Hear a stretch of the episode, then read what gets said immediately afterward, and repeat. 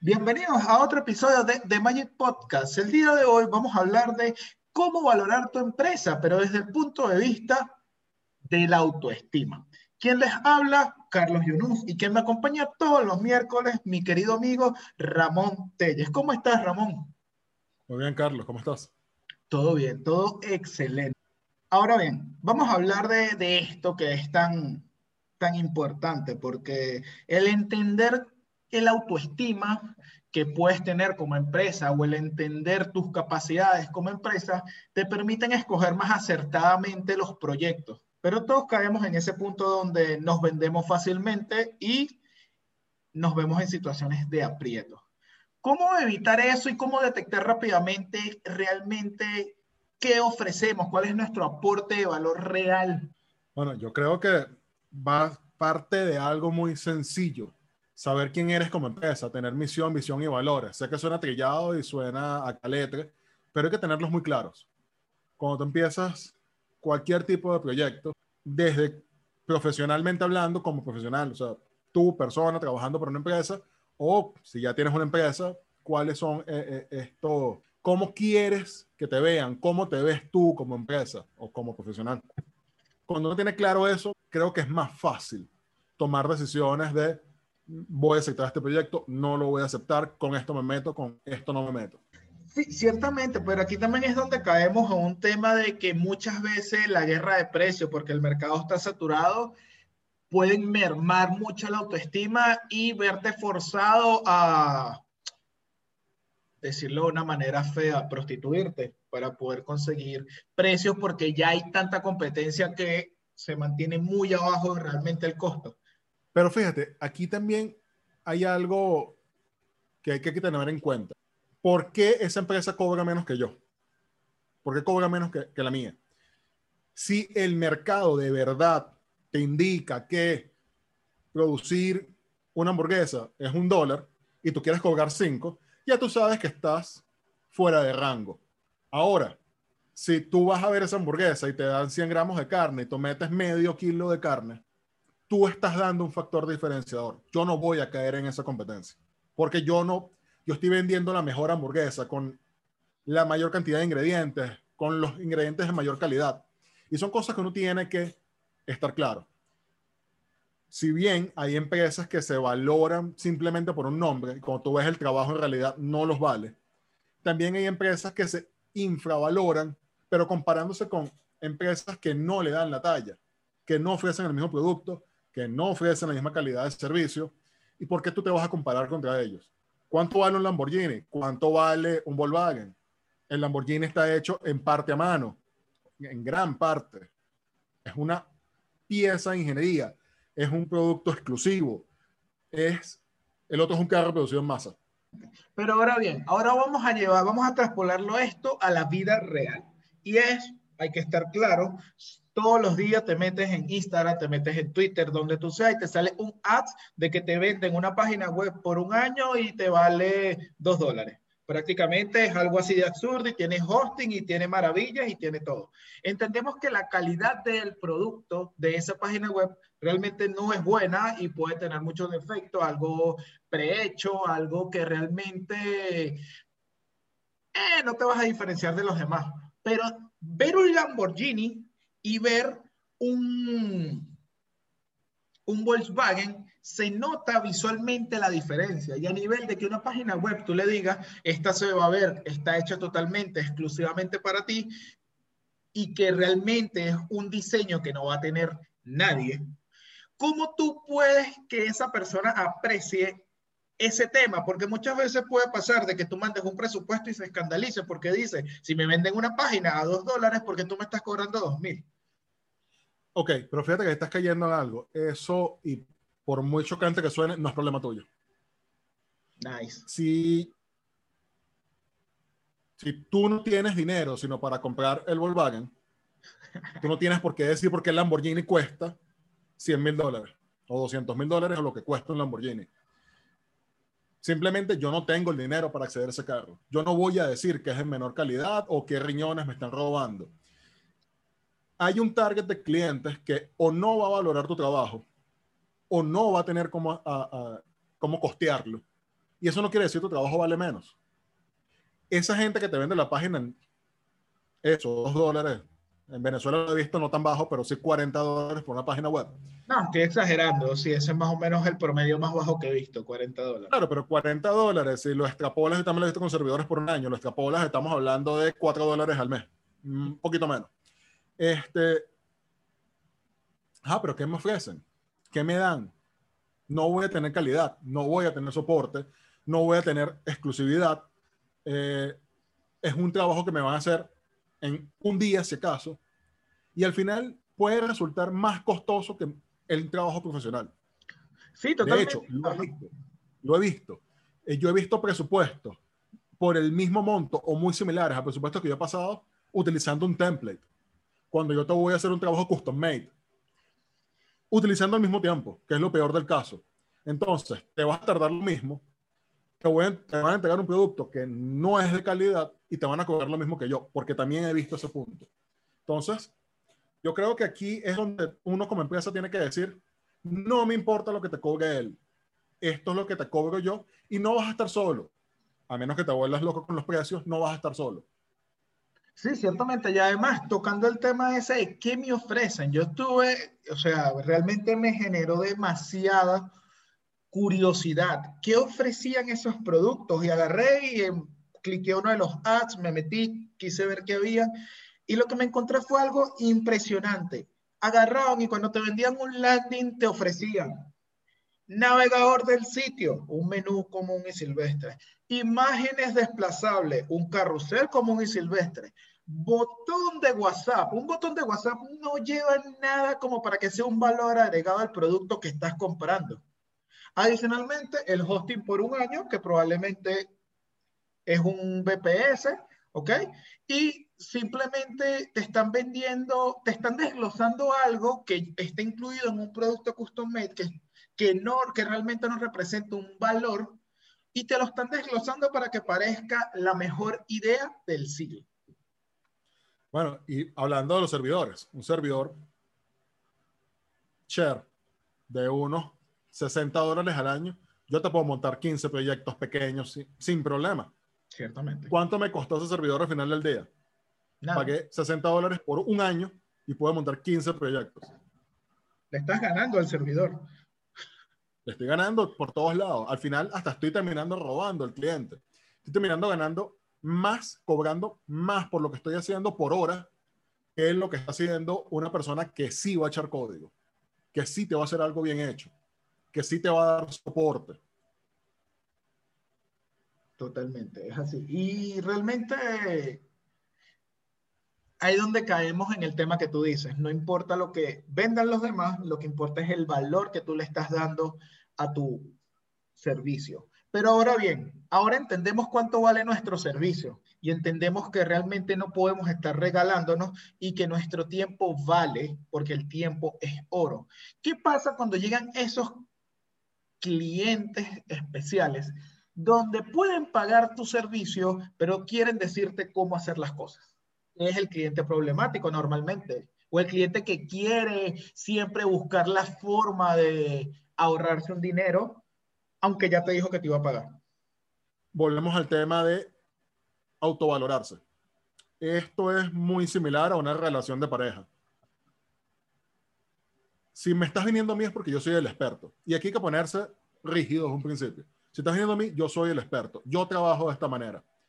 Si no te gusta, vete con alguien más. Sé que muchas veces es tentador aceptar un proyecto, a pesar de que tú empiezas a ver señales de que va a ser un mal cliente, que va a ser problemático.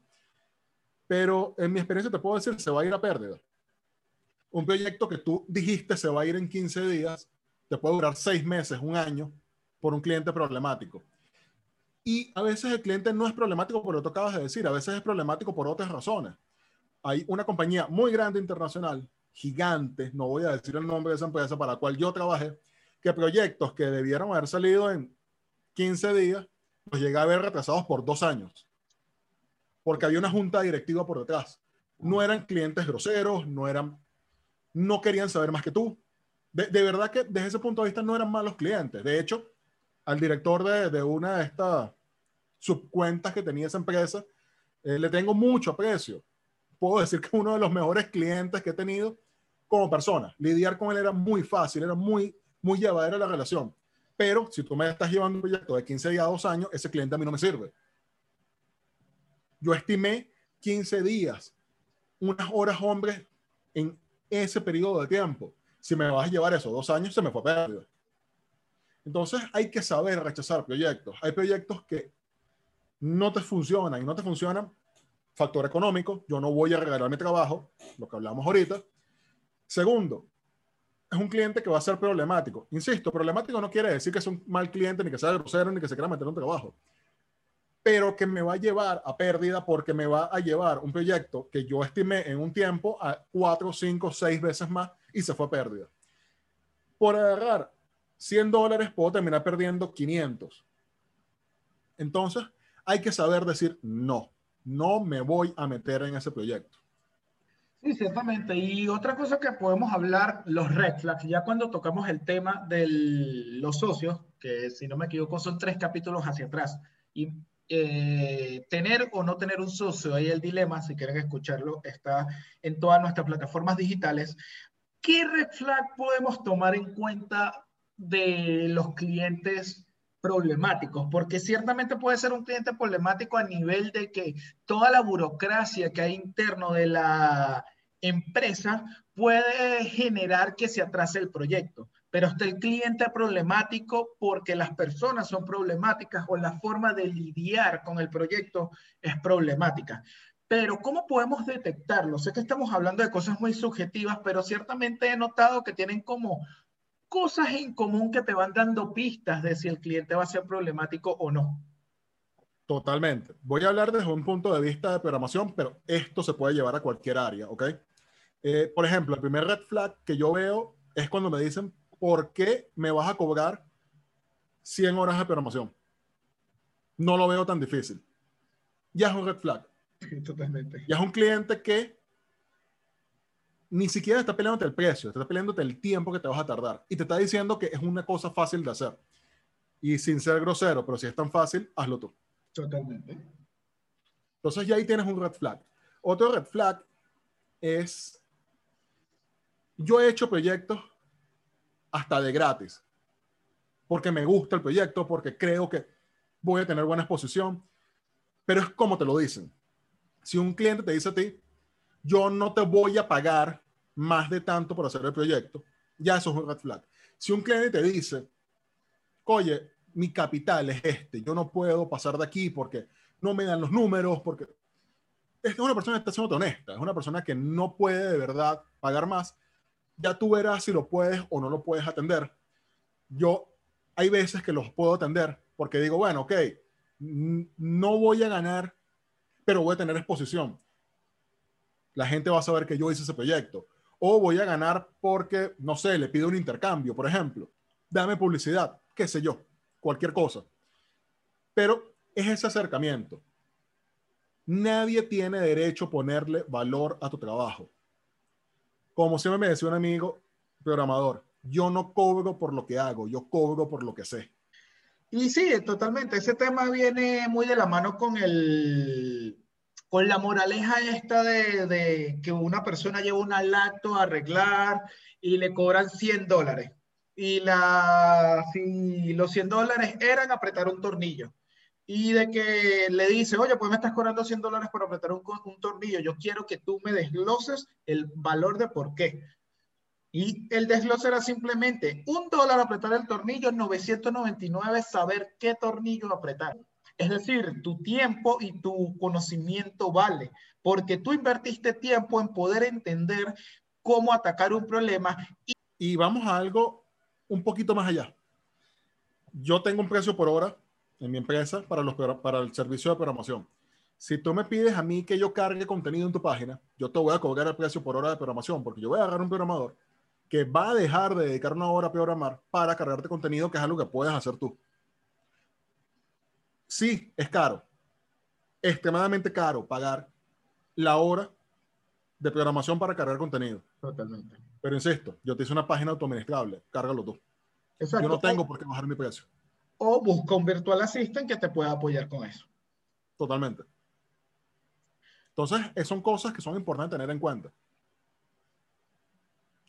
¿Qué otro red flag? Bueno, cuando son empresas y tú ves que hay una burocracia detrás de esa empresa. Podrán ser muy buena nota, podrán ser muy panas, como el caso que acabo de contar, pero cuando hay una burocracia, lo tiene que revisar la persona que está a cargo del proyecto, el jefe de esa persona, el jefe que está por encima, el que está más arriba y el proyecto recursos humanos no le gusta, lo puede echar hacia atrás. ¿Cómo? Sí, exacto. Y un proyecto de 15 días se lo puede dos años, por lo que tú acabas de decir. A lo mejor el primero de la escala le gustó. El segundo pidió un cambiecito tonto. Pero el tercero, el que está más arriba, es una persona ocupada, se entiende, no estoy criticándolo, lo ve dentro de cuatro meses y dice, no, a mí no me, no, no me gusta, echen todo para atrás.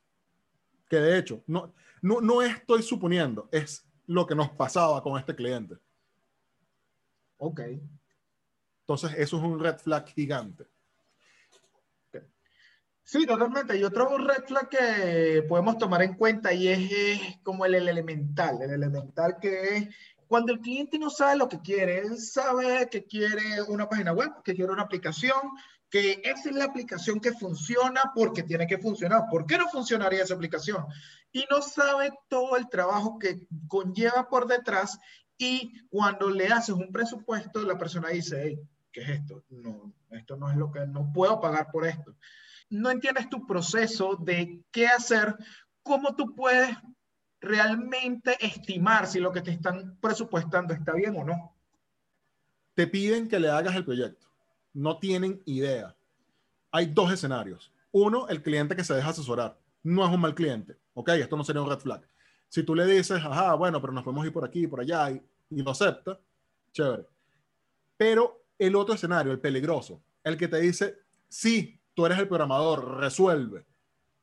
A ese hay que tenerle miedo al que no trata de entender lo que tú le estás diciendo, al que te dice, sí, tú eres el que sabes, resuelve. Porque por regla general, y lo digo por experiencia, después que está todo listo, te va a decir, esto no es lo que yo quería. Y cuando tú le digas, bueno, pero es que tú no sabías qué querías cuando tú llegaste. Yo te planteé una idea y me dijiste que hiciera lo que yo quisiera porque yo era el experto. A ese hay que tenerle miedo, porque eso te puede hacer perder muchísima plata, muchísima. Ok, y ahora vamos a tocar un cliente ponte que al principio el cliente pasó desapercibido en la etapa inicial, en la etapa de contacto, en la etapa de hacer el presupuesto, todo estuvo bien, pero ponte, va a ser una página web y ante la primera etapa es el diseño. ¿Qué pasa cuando ese, cuando ese cliente cambia el diseño tantas veces? ¿Cómo tú dices o es está bien, está correcto para tu empresa decir, oye, mira, basta, no, yo prefiero no hacerte el proyecto, porque realmente ya me estás retrasando solo en el diseño.